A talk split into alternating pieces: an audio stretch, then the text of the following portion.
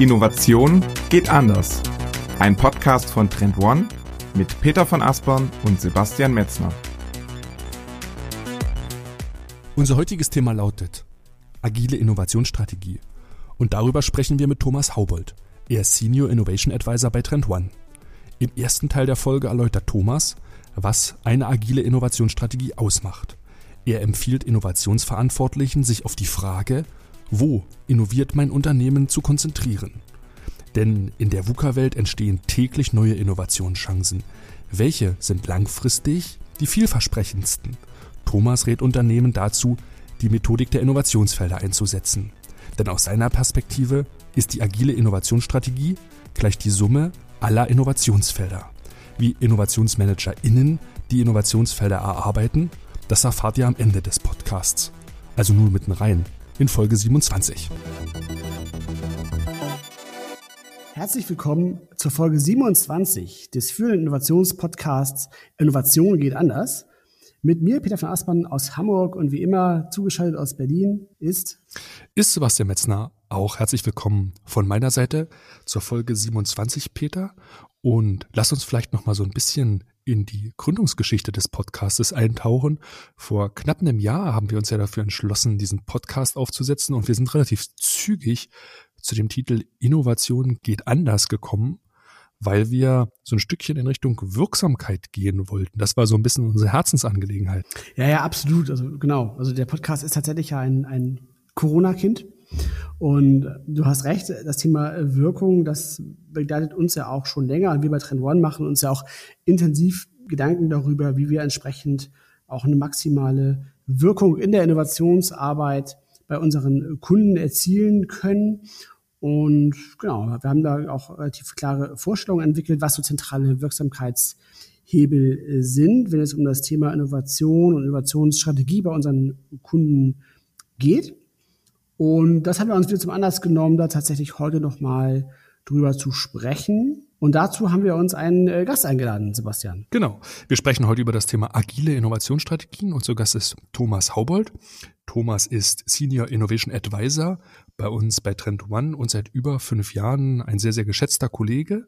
Herzlich willkommen, Thomas. Schön, dass du heute wieder mit dabei bist im Podcast. Ja, hallo. Vielen Dank für das Intro. Ähm, dann bin ich ja schon zum zweiten Mal auch hier und ähm, sage auch nochmal herzlich willkommen an die Zuhörer. Und in Folge 15 war Thomas ja schon zu Gast bei uns. Damals haben wir über das Thema wirksames Innovationsmanagement gesprochen. Und ja, wer die Stimme von Thomas noch nicht kennt aus dieser Folge, Thomas, stell dich doch am besten mal kurz vor. Wer bist du und was machst du denn bei Trend One? Genau, ich bin jetzt seit über fünf Jahren bei Trend One und bei uns in der Beratung tätig und begleite eben unsere Kunden bei all dem, was damit zu tun hat, ähm, die Trends wirksam zu machen und ähm, ja, damit in eine gute Innovationstätigkeit zu kommen. Und das heißt, meine Leidenschaft ist es auch so ein Stück weit wirklich die, die Themen nachhaltig im Unternehmen zu verankern. Das ist das, womit ich mich beschäftige. Ja, ja, genau. Nachhaltigkeit ist ja schon mal ein sehr gutes Stichwort. Die Folge heißt ja heute agile Innovationsstrategie. Und beim Thema Strategiearbeit ist natürlich das Thema Nachhaltigkeit besonders wichtig. Denn was wir oft auch bei, bei Kunden beobachten, ist ein Stück weit, dass man diese typische Silvesterstrategie fährt. Ne? Dass man halt sagt, ja, wir setzen uns das einmal zusammen, typischerweise eben nach Silvester zu Jahresanfang. Und dann überlegt man sich eben ähm, unter anderem auch, wie eine vernünftige Innovationsstrategie aussehen könnte. Ähm, viele haben das vielleicht auch im Januar 2021 so gemacht und, ne, und sich überlegt, wie das Jahr so laufen könnte. Und dann stellt man fest, dass vielleicht unterwegs gravierende Änderungen passieren und dann eben dieser strategische Ansatz nicht mehr nachhaltig ist und ähm, da kommt eben dieses Thema agile Innovationsstrategie ins Spiel. Thomas, erzähl doch mal ein bisschen nochmal, warum, also warum muss ja jetzt tatsächlich eine Innovationsstrategie agil sein und warum ist dieses Thema überhaupt aktuell auch so wichtig? Also Agilität ist ja tatsächlich so ein Stichwort insgesamt in der ja, Unternehmens- und Menschenführung und das, was uns überall so begleitet und ähm, das, was wir eigentlich alle vornehmlich so aus diesem operativen Tagesgeschäft von Scrum und den Design Thinking Prozessen und ähnlichem kennen. Ähm, das ist natürlich auch irgendwo klar, dass das jetzt nach und nach auch in die Strategiearbeit Einzug halten muss. Das heißt, wir leben mittlerweile in einer ja einfach sehr komplexen Welt, in einer sich schnell wandelnden Welt, in der in der VUCA-Welt, ähm, so so wie man jetzt ja äh, so halb Neudeutsch schon sagt. Das heißt ähm, ja das Akronym einfach aus Volatilität, ähm, Uncertainty, die Unsicherheit in einer hohen Unsicherheit, ähm, in einer komplexen Welt und in einer sehr mehrdeutigen Welt. Das sind ja so die die Anfangsbuchstaben davon und dies eben einfach nur erfördern, dass ich eben nicht nur in meinem operativen Tagesgeschäft agil umgehe, sondern eben auch strategisch. Und ähm, das ist das, was die große Herausforderung der strategischen Arbeit unserer Zeit ist. Mhm. Lass uns noch mal so ein bisschen auf diesen Punkt dieser Agilität und dieser Innovationsstrategie, wie diese beiden Komponenten vielleicht zusammenspielen, näher eingehen. Denn Peter hat es schon so ein bisschen gesagt, in der Unternehmensführung kennt man ja strategische Planung schon länger. Ne? Es war ja immer dann meistens so ein mehrstufiger Prozess aus Analyse, Entwicklung, Umsetzung, Kontrolle. Lange Zyklen haben da eine Rolle gespielt. Oftmals wird auch Strategiearbeit so ein bisschen als schwerfällig empfunden. Man muss alles lang vorbereiten. Es sind extrem lange Meetings dabei notwendig. Alles klingt sehr, sehr abstrakt. Die Wirkung, die ist häufig gar nicht so schnell spürbar. Was ist denn der Unterschied zwischen diesen klassischen Innovationsstrategien und der agilen Innovationsstrategie? Was würdest du dazu sagen, Thomas? Also eigentlich ist es dieses kleine, aber feine Adjektiv davor.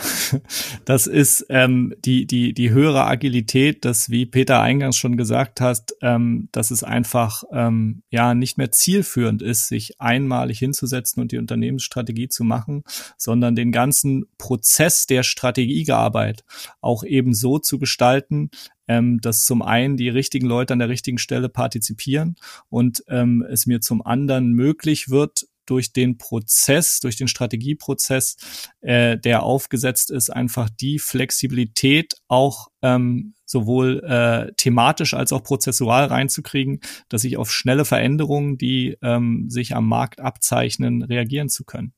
Und ähm, das ist das, wo sich bisherige äh, Strategiearbeit oder große Unternehmensstrategiearbeit eher weniger auszeichnet. Und das ist aber das, worauf es ankommt. Mhm. Wir kommen darauf ja nochmal später zu sprechen, wie quasi auch dann dieser agile Ansatz dabei helfen kann, entsprechend zum Beispiel auf unerwartete exogene Schocks beispielsweise, wie jetzt eben auch so eine Pandemie, also wie man dann da entsprechend besser darauf reagieren kann, wie sowas funktionieren kann, wie so ein Prozess auch funktionieren kann.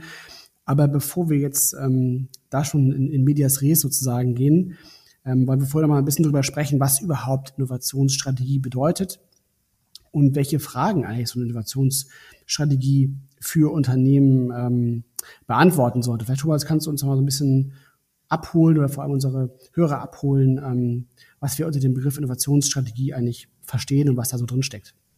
Also grundsätzlich ist Innovationsstrategie ähm, ja einfach eine Unterart der Unternehmensstrategie, die sich eben mit den Fragen beschäftigt, die Entscheidungen und Planungen zulassen, aber auch Controlling. Ähm, wo und wie wir uns eigentlich zukünftig am Markt mit Innovationen aufstellen.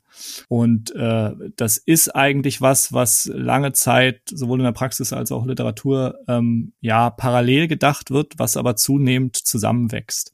So, so ein bisschen progressiver formuliert kann man ja auch sagen, ähm, Strategiearbeit ist Innovationsarbeit in unserer heutigen Zeit, weil ähm, es geht am Ende darum, dass wir schauen, oder dass unsere Kunden auch schauen und ich in der Unternehmung schaue, wie will ich mich zukünftig am Markt positionieren, wie bin ich wo gut aufgestellt und ähm, kann die Märkte bearbeiten.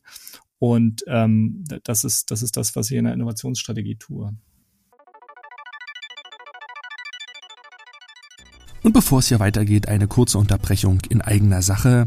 Wenn euch dieser Podcast hier gefällt, dann schaut euch einmal unseren Trendcall an. Denn einmal im Monat stellt euch dort mein Kollege Sandro Megale die fünf wichtigsten Trends vor. Der Trendcall ist ein äh, kompaktes 45-minütiges Webinar und dort erfahrt ihr alles zu den Hintergründen der Trends und ihr lernt dort die Auswirkungen auf Unternehmen und auf Branchen kennen. Bereits seit zwei Jahren machen wir jetzt den Trendcall und Monat für Monat nehmen ungefähr immer 150 Personen daran teil. Auch für mich ist der Trendcall wirklich ein echter Pflichttermin, um up-to-date zu bleiben. Und am Donnerstag, den 10. Juni um 11 Uhr, findet der nächste Termin statt. Wenn ihr teilnehmen wollt, folgt uns auf LinkedIn unter linkedin.com slash company slash trend one. Dort posten wir alle Informationen zur Anmeldung und geben euch schon mal vorab einige Einblicke in die Trends. Den Link findet ihr natürlich hier unten auch in den Show Notes und nun wieder zurück in den Podcast. Also im Grunde äh, hast du eben schon ein bisschen angedeutet, was eine Kernfrage dann der Innovationsstrategie dann ja sein müsste, ist diese berühmte Frage, also where to play. Das heißt, wo sollte ich zum Beispiel als Unternehmen innovieren? Das hast du ja eben auch schon so genannt, wäre ja so eine, ähm, eine Aussage, die man zur Innovationsstrategie treffen muss, zwingend. Ne? Also wo will ich eigentlich innovieren? Ja, Genau, also das ist aus unserer Sicht, was für uns ähm, in der Beratung eigentlich die zentralste Frage ist und was auch einer der zentralsten Painpoints unserer Kunden eigentlich ist in der vorhin zitierten VUCA-Welt, dass ähm, äh, es halt gar nicht mehr die Frage ist, äh, was, was könnten eigentlich denn alles die Themen sein? Denn die Themen, die ich bearbeiten kann, auch mit meinen Innovationsaktivitäten, die ist erschöpfend lang. Das Entscheidende ist eigentlich der Fokus, wo will ich da wirklich innovieren und wo will ich mich mit meinen Kompetenzen auch aufstellen. Und aus seiner Sicht sind die Unternehmen heute ohne Innovationsstrategie nicht in der Lage, diese Frage des Wo will ich innovieren zu beantworten. Wir kommen vielleicht gleich nochmal drauf, wie das Unternehmen machen können. Was mir dabei einfällt, ist auch nochmal vielleicht die vorgelagerte Frage.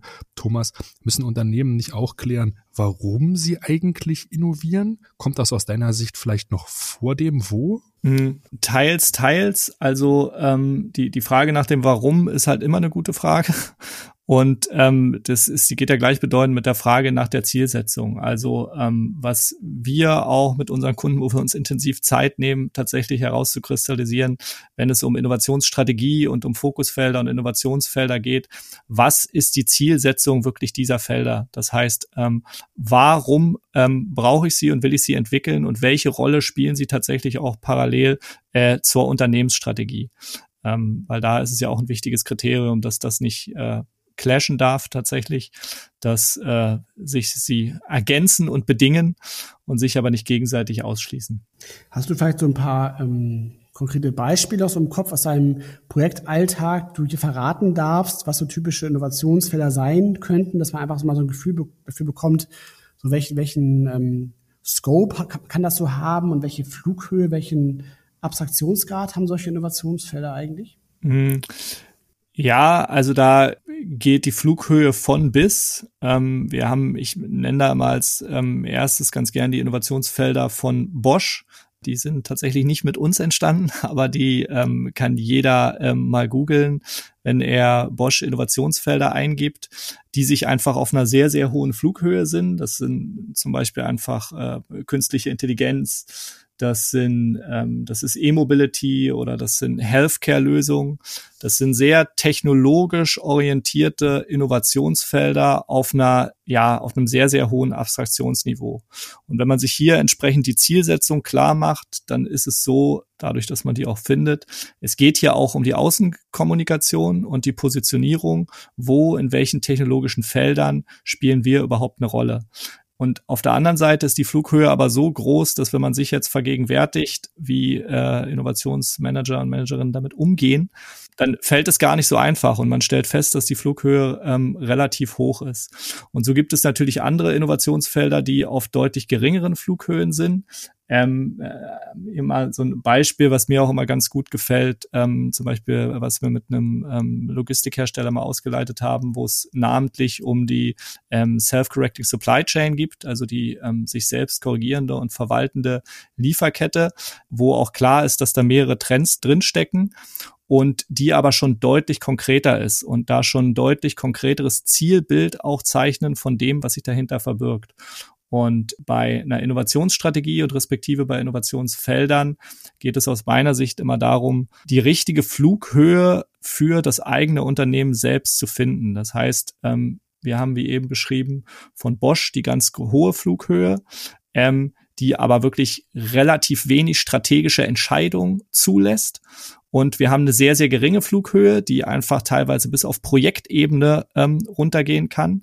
Und ähm, zumeist versuchen wir immer die Wahrheit irgendwo in der Mitte zu positionieren. Das heißt, dass wir in der notwendigen Grobkörnigkeit ähm, ein Zielbild zeichnen können, wie jetzt in dem Beispiel die Self-Correcting Supply Chain, die, die, äh, wo sich jede Menge Innovationsprojekte hinter vermuten lassen, nur wenn man den Titel tatsächlich schon sieht, aber ähm, die eben noch nicht so tief sind, dass es irgendwie einzelne Innovationsprojekte sind. Das ist auf jeden Fall interessant, weil hm, also ich, ich weiß jetzt, ich weiß ja, wer hinter dem, welches Unternehmen hinter dem Beispiel mit der Self-Correcting Supply Chain steht. Also es ist auch auf jeden Fall eine sehr große Organisation und, und Bosch ist ja auch eine sehr große Organisation. Und gleichwohl sind ja die Granularitäten jetzt total unterschiedlich. Ne? Also das Beispiel von Bosch war ja sehr, sehr High-Level und das andere Beispiel war jetzt sehr operativ schon fast, kann man ja sagen. Ne? Ähm, was würdest du sagen, also woran macht man das denn dann fest, welche, welche Granularität so ein Innovationsfeld haben muss oder wovon hängt das ab? Tatsächlich ähm, von der Fragestellung des Warums und der Zielsetzung. Also was will ich wirklich damit erreichen und wen will ich am Ende damit erreichen? Und für uns ist es zum Beispiel so, die wir ja auch viel mit ähm, mittelständischen Unternehmen zusammenarbeiten, dass es natürlich auch darum geht, ähm, insbesondere für die interne, äh, nicht nur Kommunikation, aber auch für die interne Planung einfach Fokusfelder zu haben, mit denen die entsprechenden Leute einfach gut arbeiten können. So, und das heißt, das muss auf einer Flughöhe sein, die es zum einen zulässt, wie ich gerade gesagt habe, dass ich da eine gewisse Anzahl an Innovationsprojekten auch verorten kann. Und es gibt ja auch Innovationsprojekte, wir hatten es, glaube ich, in der letzten Folge mit mir gemeinsam äh, schon mal thematisiert, dass es natürlich auch Innovationsprojekte gibt, ähm, die über mehrere Innovationsfelder gehen. Und letzten Endes hängen sie aber auch von der Anschlussfähigkeit im eigenen Unternehmen ab. Ähm, was bei uns auch immer ein großer Teil ist tatsächlich, also wir, wir sprechen hier gerade ja auch schon im Podcast einfach so von Innovationsfeldern, aber ist auch das eine ganz klare Frage, wovon spreche ich hier? Spreche ich von ähm, strategischen Handlungsfeldern, die dann ein Stück weit größer sind, spreche ich von Innovationsfeldern, das heißt im Umkehrschluss vielleicht wirklich ähm, Innovationssuchfelder, auf denen ich wirklich unterwegs bin und suche, oder eben Wachstumsfelder, wo einfach wirklich hohes Potenzial äh, marktseitig oder technologisch einfach besteht, ähm, ja, bestimmte neue Innovationen einfach aufzudecken, die man insbesondere vielleicht so einfach noch nicht auf dem Schirm hatte. Und das ist auch nochmal ein entscheidendes Spannungsfeld, was sich da wirklich auftut in, den, in der Erarbeitung der Innovationsfelder zwischen dem, was ich bereits tue als Unternehmen, weil ähm, es gibt ja auch zahlreiche Innovationsprojekte und dem, was ich vielleicht dann auch zukünftig noch tun muss. Mhm. Lasst uns gerne noch mal wieder noch einen Schritt zurücktreten, weil wir sind schon wieder sehr, sehr abstrakt unterwegs. Ich versuche noch mal so ein bisschen zu rekapitulieren. Unternehmen müssen klären, warum sie innovieren und wo sie innovieren, Thomas. Da hattest du das Thema Innovationsfelder ins Spiel gebracht. Vielleicht erklärst du noch mal ganz, ganz kurz den Zusammenhang, weil da komme ich gerade nicht so richtig hinterher. Was haben Innovationsfelder jetzt mit der agilen Innovationsstrategie zu tun? Also eine Sache ist jetzt hier vielleicht nochmal ganz wichtig zu, zu erwähnen und zu verstehen, wenn wir hier in dem großen Kontext Innovationsfelder sprechen. Das kommt ja ursprünglich so ein bisschen vom, vom Darmstädter Ansatz oder dem modifizierten Darmstädter Ansatz. Ein Managementansatz, der sich da auch, äh, der die Innovationsfelder einfach thematisiert. Dass Innovationsfelder ähm, letztlich der Versuch sind, Markt- und Technologieperspektiven einfach zu einheitlichen Handlungsfeldern zu vereinen.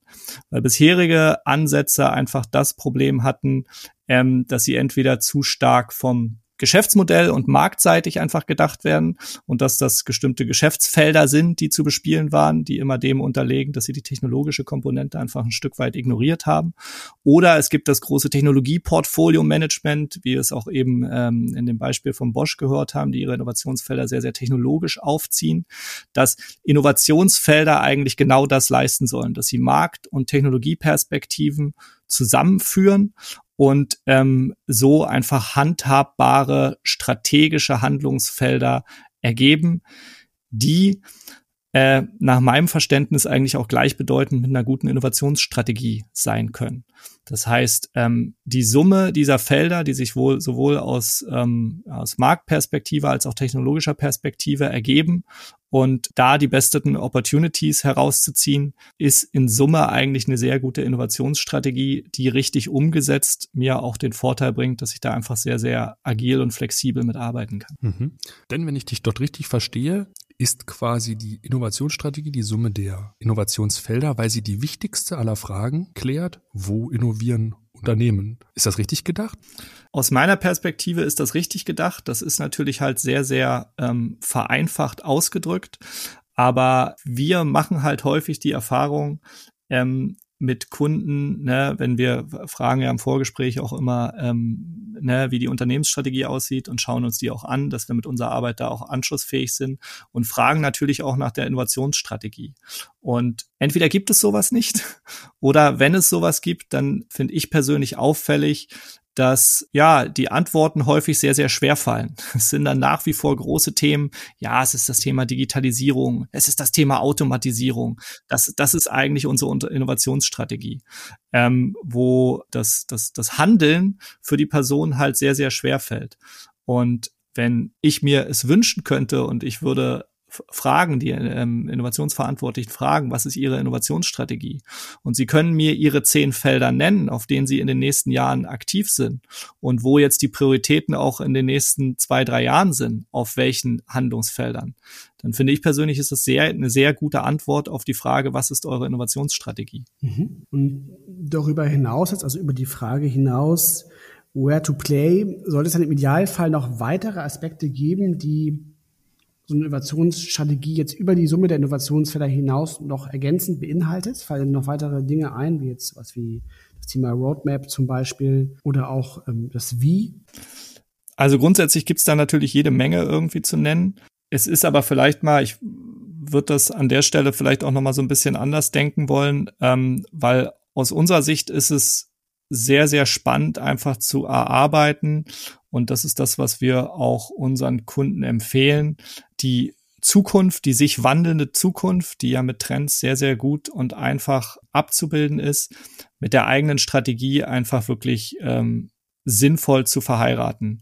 Und das so zu tun, dass es methodisch und prozessual tatsächlich einfach passt, weil wir mittlerweile auch wissen und klar, dass auch ähm, die Methodik und die Prozesse, die ich als Unternehmen habe, mittlerweile ein entscheidender Wettbewerbsvorteil sind. Und ich kann natürlich auch andere Sachen wie ähm, Roadmaps und Design Thinking Prozesse und alles da noch methodisch ranhängen. Aber wichtig ist halt, dass dieser Überbau tatsächlich einfach passt. Ähm, und das ist das, was meine Innovationsstrategie auf Dauer agil macht. Mhm.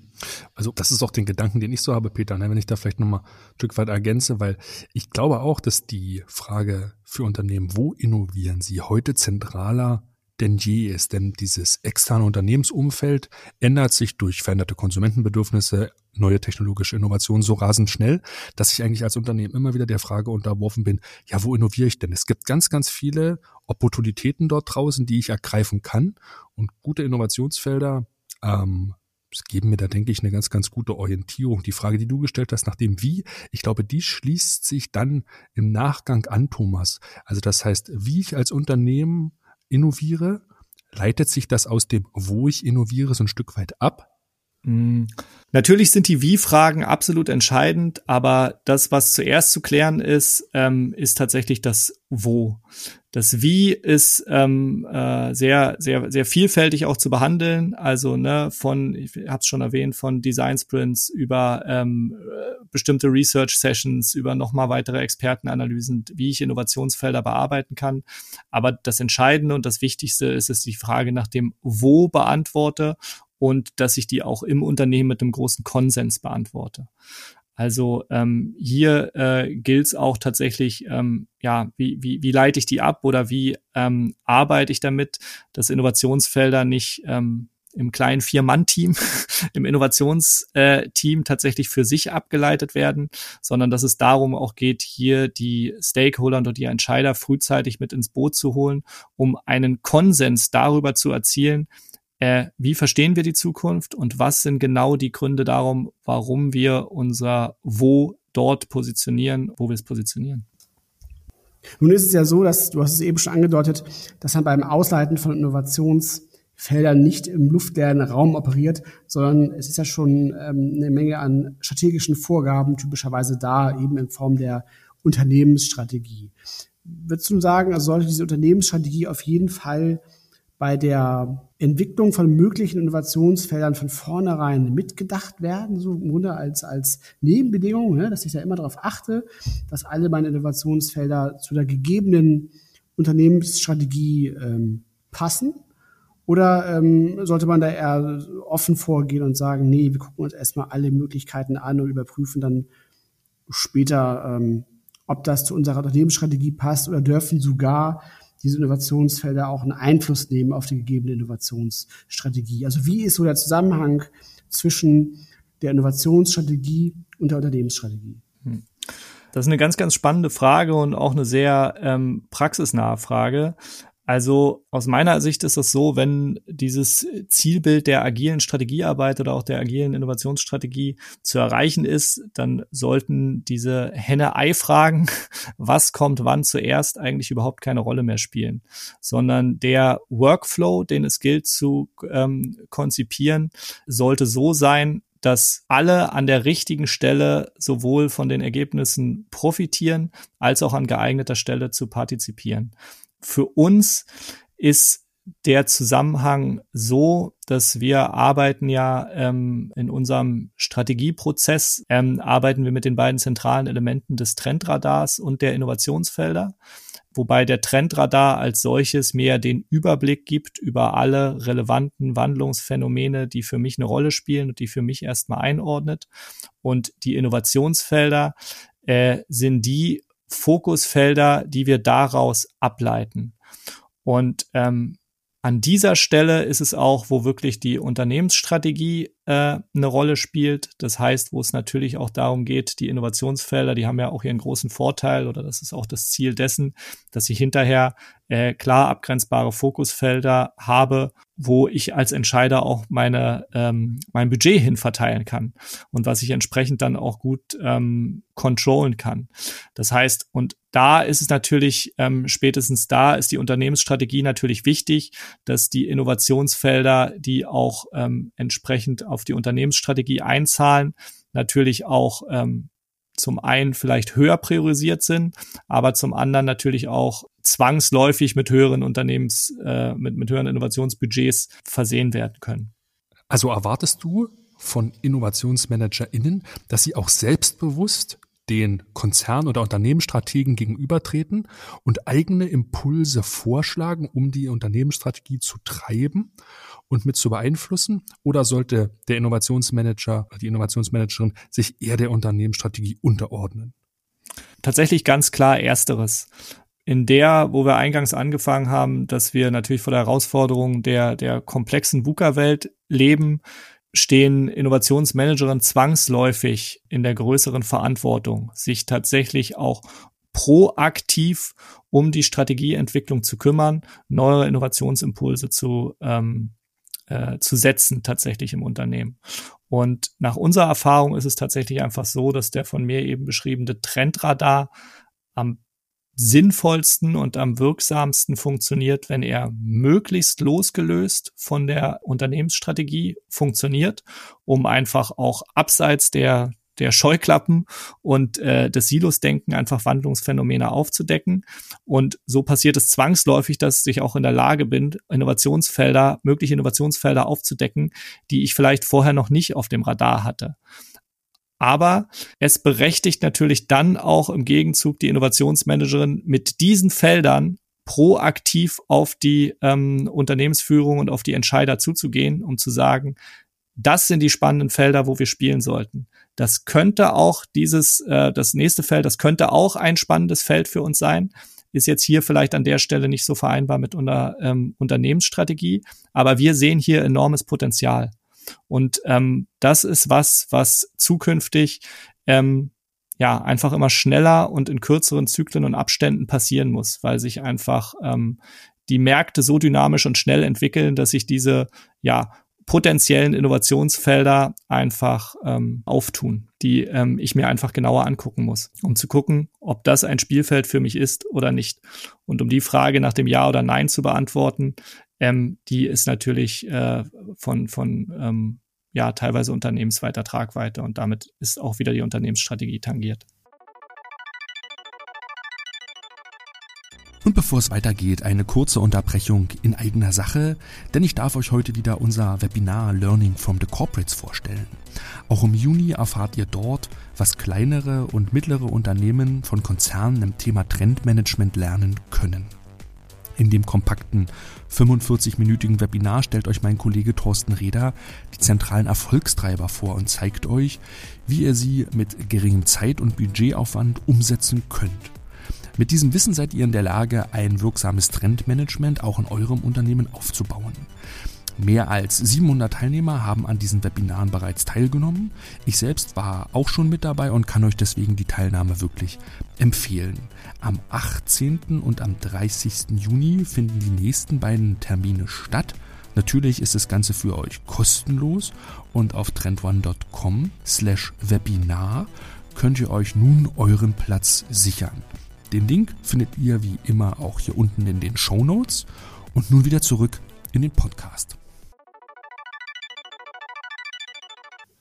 Gibt es eigentlich, also gibt ein gutes Verfahren oder gute Kriterien, anhand derer man dann bemisst, an welchen Innovationsfeldern man sich orientieren sollte? Weil im Grunde darf es ja jetzt nicht so sein, dass im Grunde jetzt die Innovationsstrategie sich quasi alle paar Monate jetzt grundlegend verändert, weil man wieder irgendwelche neuen Opportunitäten entdeckt hat, was ja im Grunde in der VUCA-Welt ja auch so ein bisschen drinstecken kann, dass man eben neben den ganzen Gefahren und Risiken, die man für das Unternehmen natürlich auch laufend detektiert durch einen guten Prozess im Foresight natürlich auch genauso viele laufende Chancen erkennen kann. Und wie ähm, stelle ich jetzt sicher, dass ich quasi dann nicht wie so ein Fähnchen im Wind quasi dauernd ähm, meine Strategie verändere? Ja, eine der zentralsten, ähm, eine der zentralsten Erfolgsfaktoren in diesem ganzen Konstrukt ähm, ist eigentlich die Nachvollziehbarkeit.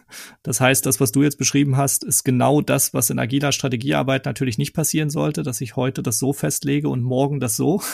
Also, dass wir praktisch das hundertprozentige Gegenteil haben von der Silvesterstrategie ähm, sondern es geht tatsächlich einfach um die Nachvollziehbarkeit. Und das heißt, ähm, wo wir mit unserer Arbeit mit dem Trendradar ähm, sicherstellen, dass äh, die Herkunft der Innovationsfeldern äh, der, der Innovationsfelder einfach sehr, sehr klar ist und transparent deutlich wird, dass sie ausgehen, dass sie auf die und diese Trends einzahlen, ähm, auf die und die Eck-Trends, auf die und die Watch-Trends, ähm, so dass das einfach auch ähm, ja, für den nicht zwangsläufig Involvierten auch sehr, sehr nachvollziehbar ist, was passiert, wenn sich ein Innovationsfeld ändert. Und um das vielleicht mal so ein bisschen ähm, zu skizzieren oder auch an der Stelle mal so ein bisschen anschaulicher zu machen, wie die beiden zusammenwirken und wie auch die Agilität ähm, entsteht, die wir, wir eigentlich ähm, mit, mit, mit unseren Kunden auch herstellen wollen oder wo wir auch dafür Sorge tragen wollen, dass die in dem Workflow funktioniert. Ähm, im Trendradar ist es einfach so, dass ich ein ähm, ja, definiertes Bezugssystem habe, in dem ich einfach äh, neue und bekannte Trends einordnen kann und für mich verorten kann. Darauf, wie eben schon erwähnt, leite ich halt meine Innovationsfelder ab. Wenn wir jetzt also ein, zwei Jahre ähm, nach vorne gucken und ähm, jetzt verändert sich dieser Trendradar. Das heißt, ähm, bei dem einen Trend ähm, nehmen wir jetzt die, die, die künstliche Intelligenz oder Machine Learning, gibt es jetzt auf einmal massive Entwicklungssprünge. Das heißt, auf dem Trendradar ähm, gewinnt der Trend an Fahrt und wird damit relevanter für mich. Und jetzt habe ich erst diese Möglichkeit, wirklich zu gucken, welchen Einfluss hat diese Veränderung auf dem Trendradar jetzt auf meine bestehenden Innovationsfelder. Führt das jetzt vielleicht zu einer Neupriorisierung der Innovationsfelder oder verändern sich bestimmte Innovationsfelder in ihrer Ausrichtung. Das heißt, dass jetzt vielleicht, ähm, vorhin hatte ich erwähnt, die, die Self-Correcting Supply Chain, dass sie jetzt die Möglichkeit haben, sich in ihrer Ausrichtung einfach noch stärker auf ähm, äh, intelligente Technologien oder Machine Learning oder Machine Sensing Systeme ähm, ja tatsächlich zu committen. Und Gleiches gilt natürlich für die Tatsache, also mit dem, mit dem Trendradar schaffen wir ein Frühwarnsystem für die Tatsache, was passiert denn, wenn jetzt wirklich ein neuer Trend einfach auf den Markt kommt, den man bisher ähm, noch nicht auf dem Zettel hatte. Da ist ja so das gute Beispiel ähm, der, der letzten drei, vier Jahre ähm, Blockchain, was so wie gefühlt aus dem Nichts kam und auf einmal ähm, irgendwie auf dem Gardener Hype ganz oben steht und ähm, alles so ein bisschen durcheinander geworfen hat. Und auch viele, das, das haben wir erlebt, viele Kunden bei uns das durcheinander äh, geworfen hat und sich natürlich sie sofort auf die Frage stürzen, was stecken da für Use Cases drin? Was wollen wir daraus machen?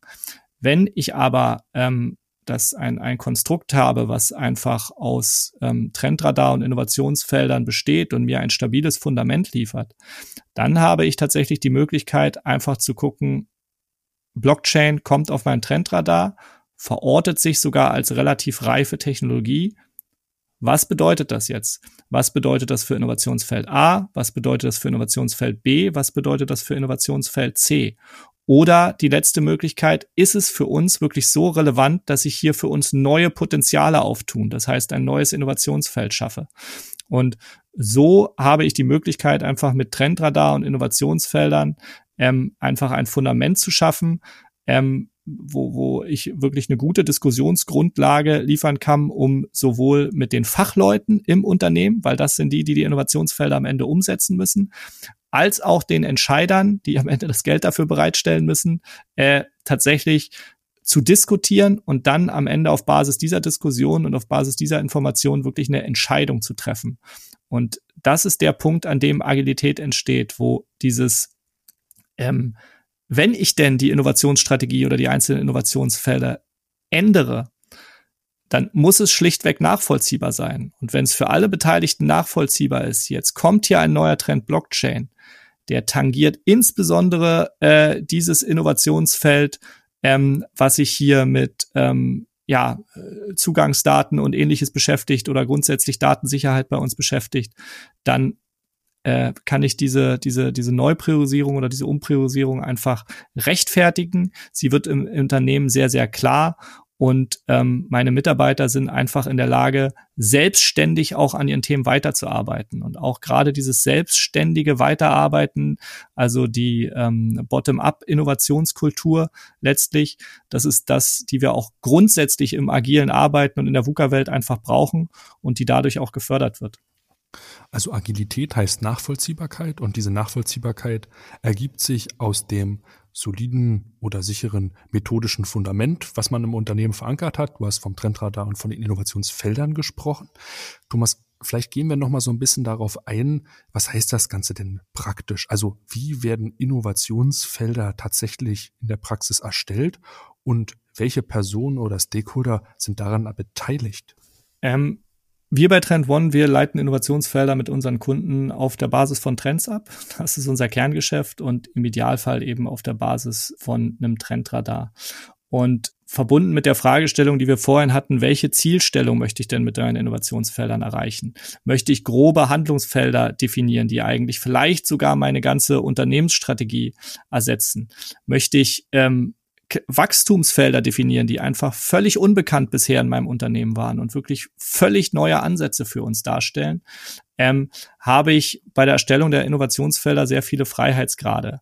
Das heißt, ich greife mir die richtigen Trends aus. Ähm, wir machen das häufig einfach mit Schlüsseltrends. Äh, das sind die, die, die zentralsten Trends eigentlich im Trendradar.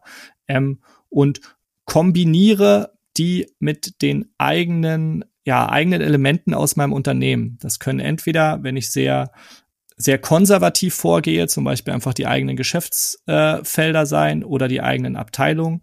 Wenn ich das Ganze aber ein bisschen progressiver und neuer denke, dann können es zum Beispiel der Produkt-Lebenszyklus sein oder die Customer Journey, die ein Kunde vielleicht bei mir ähm, nehmen möchte. Und über diese Kombination decke ich eigentlich Schritt für Schritt alle möglichen Opportunitäten auf, die es eventuell gibt. Das heißt, wir leiten da im ersten Schnitt die potenziellen Innovationsfelder aus.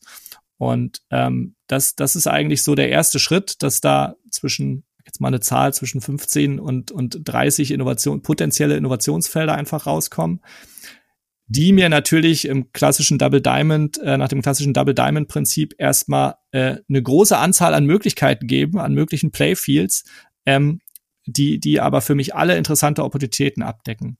Und dann geht es natürlich darum, äh, das Ganze einzudampfen, das nochmal so ein bisschen zusammenzufassen, auch zu analysieren, was steckt da in dem Einzelnen dahinter. Das kann man mit ein bisschen mehr Aufwand und das kann man ein bisschen weniger Aufwand machen, um dann am Ende wirklich die Top fünf bis zehn Innovationsfelder eigentlich rauszuhaben. Und hier, das sind bei uns üblicherweise, kann man ja auch mal sagen, wir machen das in drei Workshops.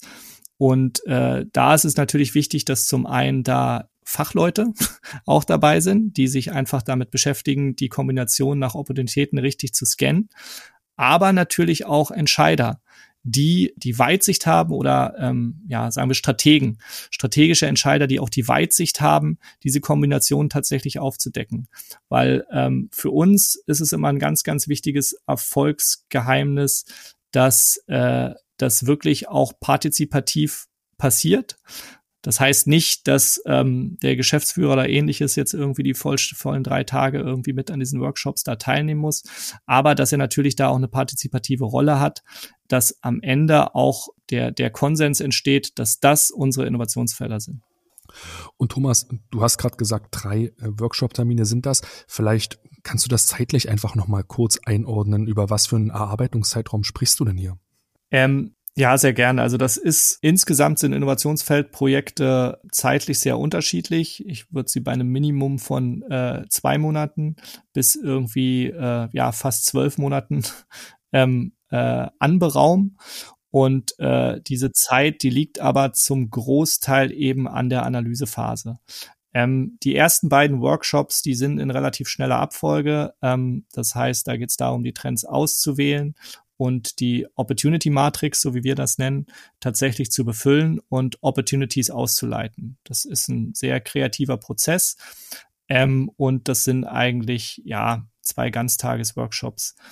Ähm, und dann ist es natürlich entscheidend, in welcher Intensität analysiere ich die da rausgekommenen potenziellen Innovationsfelder. Und wir haben da Kunden, die haben sich da tatsächlich einfach mehrere Monate Zeit genommen, um auch mit den Experten in-house tatsächlich das nochmal zu analysieren und zu gucken, wo sind denn da auch quantitativ die, die, die höchsten Potenziale, weil ähm, das, was man im Workshop qualitativ analysieren kann, ist natürlich einfach sehr begrenzt.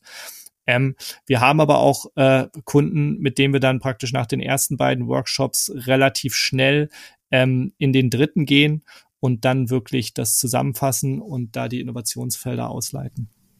Und das ist im Grunde auch genau das prozessuale Setting, was dann auch erlaubt, Innovationsfelder zu finden und zu denken, zu erarbeiten, die aktuell vielleicht gar nicht zur Unternehmensstrategie passen. Ist das richtig? Ja, das ist richtig. Also ähm, viel liegt da natürlich, ähm, welche Trends wähle ich aus. Ne? Wenn ich jetzt Trends auswähle, die einfach grundsätzlich sehr, sehr weit weg sind, ähm, dann ist die Wahrscheinlichkeit hoch, dass sie vielleicht nicht unbedingt irgendwie, ähm, äh, wo, wo die Unternehmenszugehörigkeit nicht sofort ablesbar ist. Aber da muss man natürlich auch mal sagen, um auch den, den, ja, den Eingangsbogen nochmal zu schlagen zur VUCA-Welt, das ist halt auch das, was zukünftig passieren muss, weil ich glaube, da verrate ich auch kein Geheimnis, wenn nahezu alle unsere Kunden dabei sind, und zwar branchenübergreifend, neue Märkte und einfach damit neue Innovationsfelder zu identifizieren für sich. Das ist äh, Gang und Geber eigentlich eines zukünftigen, ja, des, des zukünftigen Innovationsprozesses oder des zukünftigen Innovationsmanagements als Aufgabe. Ja, das, äh, wir hatten dazu ja auch schon einmal die Folge, ich glaube Folge 14 müsste das gewesen sein, mit Thorsten Reder, wo wir ja auch über das Thema Trendradar nochmal ausführlich auch gesprochen hatten, was eben, du gerade sagtest, Thomas, eine ganz wichtige Entscheidungsgrundlage ist, um Innovationsfelder ausleiten zu können. Also da war Folge 14. Und dann, Sebastian, hatten wir noch eine Folge zum Thema Cross-Industry Innovation. Ähm, da haben wir auch über das Thema auch nochmal gesprochen, das, was Thomas, was du gerade beschrieben hast, dass ja Innovation immer mehr branchenübergreifend passiert und Unternehmen immer mehr auch außerhalb ihrer angestammten Domänen sich die Entwicklungen genau anschauen äh, müssen, weil es eben gut sein kann, dass entweder die großen Chancen außerhalb des aktuellen Unternehmenskontexts liegen, aber eben auch die möglichen Gefahren und Risiken natürlich halt ähm, von außerhalb deiner Branche auf dich zukommen können. Und da, damit ist es eben entsprechend sehr entscheidend, was Thomas gerade sagte, dass du eben bei dem Trendradar ein Stück weit eben die, die Schleusen relativ weit aufmachst und eben auch ganz bewusst dir eben auch Marktentwicklungen und Trendentwicklungen außerhalb deiner angestammten Branche anschaust. So. Und, und das, das halten wir auch für extrem wichtig, eben diesen Cross-Industry-Ansatz tatsächlich auch in diesem Prozess natürlich mitzudenken. Ähm, vielleicht, also wir jetzt einmal vorstellen, ähm, Thomas, dass wir jetzt quasi ähm, ja, aus so einem Trendradar heraus mit den relevanten Stakeholdern entsprechend Innovationsfelder abgeleitet haben und dann vielleicht auch schon so eine Priorisierung vornehmen konnten, welches die, ich sage jetzt mal zum Beispiel, fünf relevantesten Innovationsfelder denn sind. Wie wird es denn dann weitergehen? Also was sind sozusagen die nächsten Schritte, wenn ich es dann jetzt äh, geschafft habe, entsprechend, ne, so unser Beispiel mal so fünf Innovationsfelder für mein Unternehmen abzuleiten? Was sind dann so die nächsten Schritte? Wie muss es dann weitergehen, damit diese Innovationsfelder auch tatsächlich wirksam werden und, und auch geliebt werden? Hm. Also einfache Antwort, Sie sollten in die Umsetzung gehen. ne? ähm, das bedeutet, äh, Sie werden grundsätzlich priorisiert. Ähm, es wird Budget verteilt, es werden Verantwortlichkeiten festgelegt und ähm, da geht es einfach in die Bearbeitung der Innovationsfelder, was vom Grundsatz her dann auch nichts anderes ist als ähm, ja was was Innovationsmanagerinnen einfach in der Koordination machen. Das heißt ähm, Innovationsportfolio-Management äh, und Projektmanagement und das ist halt das, worum es geht. Was entscheidend tatsächlich ist, ist aber dann auch der Kreislauf. Ähm, was passiert praktisch dann auch ähm, ja unterjährig, sage ich mal, dass ich eben natürlich genau ähm, dass es auch genau darum geht, dass ich die Innovationsfelder auch nutze, um natürlich auch ähm, das zurück in die Unternehmensstrategie zu spielen, um zu gucken, an welchen Themen wir dran sind, dass ich auch ähm, die, die äh, ja, Trendphänomene, die ich auch da noch auf dem Radar, auf dem Zettel habe, äh, dass ich da auch dafür sorge, dass die auch wirklich Einzug in die Innovationsstrategie halten. Also was ich nur immer wieder betonen kann, ähm, wenn wir von agiler Innovationsstrategie sprechen, dass je näher ich mit meiner strategischen Arbeit eben auch an dem Wandel, der ja heutzutage einfach immer schneller bin, je näher ich da dran bin und desto besser mir das gelingt, nachvollziehbar mich zu synchronisieren, ähm, desto agiler, das heißt irgendwie auch wendiger und gewappneter bin ich eigentlich für zukünftige Entwicklung. Und ähm, das ist halt genau letzten Endes die Arbeit. Das heißt, die in den eigenen Innovationsprozess so zu überführen, also mit Budget und Verantwortlichkeiten, dass sie wirklich in die Umsetzung kommen und zum anderen aber auch in meiner strategischen Arbeit zu gewährleisten, dass ähm, ja das was was da steht tatsächlich einfach auch immer up to date ist. Und ähm, ja, da gibt's natürlich auch zahlreiche Tools, die da einfach helfen, die Sachen irgendwie ein bisschen schneller up to date zu halten. Genau. Mhm. Damit hast du auf jeden Fall nochmal gut ähm, die Brücke auch geschlagen zu unserem Eingangsproblem, warum denn tatsächlich heutzutage Innovationsstrategie agil funktionieren muss. Und ähm, vielleicht auch dazu ergänzen, ist natürlich auch dieses, dieser Punkt halt, dass dieses Setting, was du beschrieben hast, Thomas, mit, dem, mit den beiden Eckpfeilern, das dem Trendradar und dann eben den Innovationsfeldern selber, dass dieses Setting ja auch im Grunde ein, ein, einen Prozess etablieren kann, ein System etablieren kann, was dir überhaupt ja oder was dich zu dieser agilen Arbeit überhaupt befähigt. Ne? Weil du kannst ja nur agil arbeiten, wenn du dich in einem, in einem einigermaßen klaren Setting halt bewegst, was dann der Agilität auch von Chaos sehr wohl unterscheidet. Und das ist genau, glaube dieser spannende Aspekt eben, dass du dadurch eben auf, auf Krisen zum Beispiel, wie wir es jetzt auch äh, jetzt seit äh, Frühjahr letzten Jahres so erleben, natürlich dann viel bessere Ausgangsvoraussetzungen hast, um darauf einigermaßen adäquat auch reagieren zu können und auch diese diesen Wandel in deiner Umwelt verstehst und dann auch richtig einordnen kannst. So, ne? Ich glaube, das ist auch nochmal ein ganz wichtiger Aspekt da drin. Genau, also das, das ist aus meiner Sicht tatsächlich einfach das Entscheidende. Es ist, es gilt ja selten tatsächlich so um, um Wahrheit, um die Wahrheit, das Innovationsfeld äh, gefunden zu haben, auf das wir uns jetzt die nächsten zehn Jahre absolut konzentrieren können. Aber es geht halt darum, einfach den Prozess, und das ist das, was uns auch immer wichtig ist, ähm, und die Methodik, die dahinter steht, ähm, die auch möglichst einfach zu halten, dass sie auch, auch, auch nachvollziehbar für alle Beteiligten einfach im Unternehmen ist, dass ich jetzt auch keine ähm, wahnsinnig, auch wenn das jetzt, äh, oder ich hoffe nicht, dass das für den Zuhörer gerade zu durcheinander war, aber dass es eigentlich, was dahinter steckt, wirklich einfach sehr, sehr, sehr, sehr nachvollziehbar und einfach ist, dass ich aus Trends und bisherigen Entwicklungen mir Innovationsfelder ableite, die mir meine Guideline einfach geben für äh, also meine kurz-, mittel- und langfristigen Guidelines gleichzeitig geben können. Weil das ist das, was Strategiearbeit zukünftig halt auch ausmacht. Und es, es gab auch mal so einen schlauen Satz, ähm, ich weiß jetzt nicht von wem genau, aber von ähm, der davon sprach, Strategie ist eigentlich alles, ne, was was nicht Alltagsgeschäft ist. Also alles, was nicht mein Daily Business ist, ist halt irgendwie Strategie. Und bei Strategieaufgaben geht es darum, sich, sich darum zu kümmern, wie, wie führe ich eigentlich in der Zukunft. Ne? Sowohl aus Managementperspektive als aber auch inhaltlich. So, in welche Felder, in welche Playfields führe ich mein Unternehmen? Und das ist Strategie. Und ähm, da äh, ja liegt es eigentlich an, an, an ja, jedem Manager selber, ähm, da wirklich die, die richtige Methodik und den richtigen Prozess zu finden, der, der das leisten kann. So, und ähm, da sind wir jetzt halt genau in dem Punkt, wo, wo, das, das merken wir auch in unseren Gesprächen mit den Kunden, die ähm, äh, auch, auch sehr interessiert sind, mit uns da auch äh, äh, zusammen ihren eigenen Weg zu gehen. Ne, weil ähm, äh, auch, auch wenn das jetzt teilweise sehr, sehr standardisiert klingt, ist es natürlich für jeden immer so ein bisschen anders. Wir hatten es auch bei der, bei der Zielsetzung der Innovationsfelder. Ähm, was genau ist für jeden einzelnen Innovationsfeld und wie möchte ich, wie muss der Workflow bei mir im Unternehmen auch gestaltet werden, dass er äh, sowohl meinen Mitarbeitern als auch meinem Markt tatsächlich wirklich gerecht wird. Aber klar ist auch, ähm, ja, auch die Strategiearbeit muss sich einfach ähm, anpassen und unserer veränderten Umgebung und der veränderten Marktdynamik anpassen.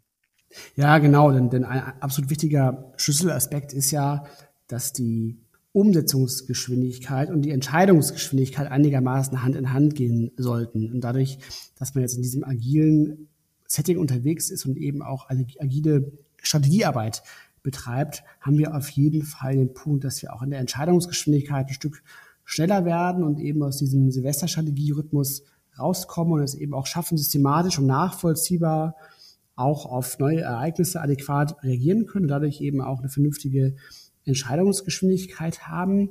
Ähm, aber siehst du den Punkt, Thomas, dann in dem Zusammenspiel mit dem Thema Umsetzungsgeschwindigkeit? Weil was jetzt ja auch nicht sein darf, ist, dass die Entscheidungsgeschwindigkeit wesentlich höher ist als die Umsetzungsgeschwindigkeit. Das wäre jetzt ja auch nicht so gut, oder? Nee, das Zielbild ist exakt das, wie du es eigentlich beschrieben hast und was, was Grundsatzvoraussetzung ist eigentlich für den Erfolg. Wo ich der Meinung bin oder was wir mit unserem Prozess, so wie wir es mit unseren Kunden angehen, mit dem Trendradar und den Innovationsfeldern, einmal sicherstellen wollen, dass wir die optimale Synchronisation haben zwischen dem, was passiert draußen in der Zukunft als Wandel und was heißt das auf der anderen Seite für unsere, ähm, unsere Handlungsfelder, wirklich unsere ähm, ja, Strategiefelder, was ja wirklich dann die umsetzungsrelevanten äh, Felder sind. Und auf der anderen Seite ähm, parallel dazu eben auch die Synchronisation zwischen Entscheidungsprozessen und Umsetzungsprozessen. Das heißt, ähm, und das ist ja dieser, dieser gesamte Prozess ähm, oder, oder beide Einzeltools, der Trendradar und der Innovationsfelder, das ist ja so, die, die, die, die gehen ja oder sollen ja zwei Wege und gehen sie automatisch zwei Wege im Unternehmen gehen. Und das ist einmal der, äh, der, den strategischen, das heißt nach oben, um da zu challengen und um Entscheidungen zu ermöglichen. Und das ist nach unten in das Operative. Und der Zeitpunkt sollte bestmöglich synchronisiert sein. Also ähm, Sebastian, du fragtest ja vorhin auch nach ähm, den Zeitpunkten, ne, in welchem Tonus sollten wann welche Sachen passieren. Und auch da ähm, ist es wieder ein schönes Beispiel, da einfach wirklich der Synchronisation. Das heißt, ähm, dass der Update eines Radars ähm, tatsächlich erfolgt, im Anschluss die Innovationsfelder gegengecheckt werden, dann die nächsten Schritte tatsächlich gehen und äh, gegangen werden. Und ähm, das sollte Hand in Hand passieren und ähm, nicht, ich sage jetzt mal überspitzt, ähm, das eine Mitte des Jahres und das andere am Ende des Jahres, dass ich entscheide, auf welche Felder ich setze und die Innovationsmanager dann ein halbes Jahr später überlegen, äh, und wie genau gehen wir jetzt weiter und warum ist das passiert. Mhm. Also ist ein Erfolgsprinzip des agilen Arbeitens quasi die Synchronität zwischen den unterschiedlichen Entscheidungsebenen. Auf der anderen Seite nehme ich aber heute so ein bisschen mit und Peter, damit biegen wir auf die Zielgerade der Folge ein. Ist es ganz, ganz wichtig, dieses kontinuierliche System aus Trendradar Innovationsfeldern aufzubauen, damit ich in Krisensituationen natürlich gewappnet bin. Peter, lass uns doch noch mal ganz kurz zusammenfassen. Was waren für dich heute so ein bisschen die Kernpunkte, die du so aus der Folge mitnimmst? Ja, also auf jeden Fall natürlich einmal das, was du eben gerade schon gesagt hast, dass im Grunde eben gerade dieses, dieses System und dieses, dieses Zusammenspiel eben aus ähm, Trendradar und Innovationsfeldern genau diese Agilität ermöglicht und es auch eben ermöglicht, zeitnah auf neue veränderte Rahmenbedingungen zu reagieren. Das finde ich extrem spannend. Ich fand aber auch den, den, ähm, Punkt sehr spannend, dass es eine ganz wichtige Aufgabe und Herausforderung für Innovationsmanagerinnen ist, entsprechend auch losgelöst von der Unternehmensstrategie selbstbewusst neue Innovationsfelder oder neue mögliche Innovationsfelder aufzuzeigen und somit eben dem Unternehmen auch ähm, ja, neue Chancen sichtbar zu machen und entsprechend dann auch intern dafür zu werben, um eben auch weitere Stakeholder für solche Themen zu gewinnen. So, das, finde ich auch einen ganz äh, wichtigen Aspekt. Und als dritten Punkt ähm, habe ich mir auf jeden Fall auch nochmal gemerkt, ähm, diesen griffigen Satz, dass man so als, als ähm, verkürzte Formel durchaus auch sagen kann, deine Innovationsstrategie ist am Ende des Tages die Summe deiner Innovationsfelder. Mhm. Das waren so meine drei Takeaways für heute. Schön zusammengefasst. Das nehme ich auch mit, dass wenn man den Innovationsmanager oder Innovationsmanagerin fragt, so wie ist deine Innovationsstrategie, dass man nachts sagen kann, diese fünf, diese zehn Innovationsfelder, das ist eigentlich eine sehr schöne Antwort und das würde ich mir natürlich auch wünschen, weil es extrem viel Klarheit und Wirkung vielleicht ins ganze Innovationsmanagement hineinbringt. Vielen Dank, Thomas, dass du heute so lange unseren Fragen Rede und Antwort gestellt hast. Das war wie immer sehr, sehr spannend, sehr, sehr komplex. Ich muss immer viel Gedankenakrobatik machen, um dir zu folgen, aber ich finde das unheimlich spannend. Deswegen vielen lieben Dank, dass du heute unser Gast warst. Ja, ich bedanke mich auch ähm, immer wieder gern und ja, ich wünsche auch den Zuhörern ähm, ja viel Spaß und hoffe, dass sie dem gut folgen konnten und gerne wieder. Ja, gerne wieder, genau. Und natürlich möchten wir uns auch bei euch fürs Zuhören bedanken. Uns freut es natürlich immer am meisten, wenn ihr uns bei iTunes ein paar Sternchen da lasst oder euch sogar die Zeit nehmt, hier für uns eine Rezension zu schreiben. Ähm, ja, das zaubert uns immer so ein Stück weit so ein Lächeln ins Gesicht, weil es uns hilft, diesen Podcast ein Stück weit sichtbarer zu machen. Ihr könnt uns natürlich auch gerne Feedback oder auch Kritik schreiben oder auch Themenwünsche. Das nehmen wir auch immer gerne entgegen. Podcast at trendone.com ist da die E-Mail-Adresse. Die nächste Folge erscheint aller 14 Tage, wieder am Donnerstag, den 24. Juni. Bis dahin, bleibt gesund, macht's gut und habt eine schöne Woche. Tschüss.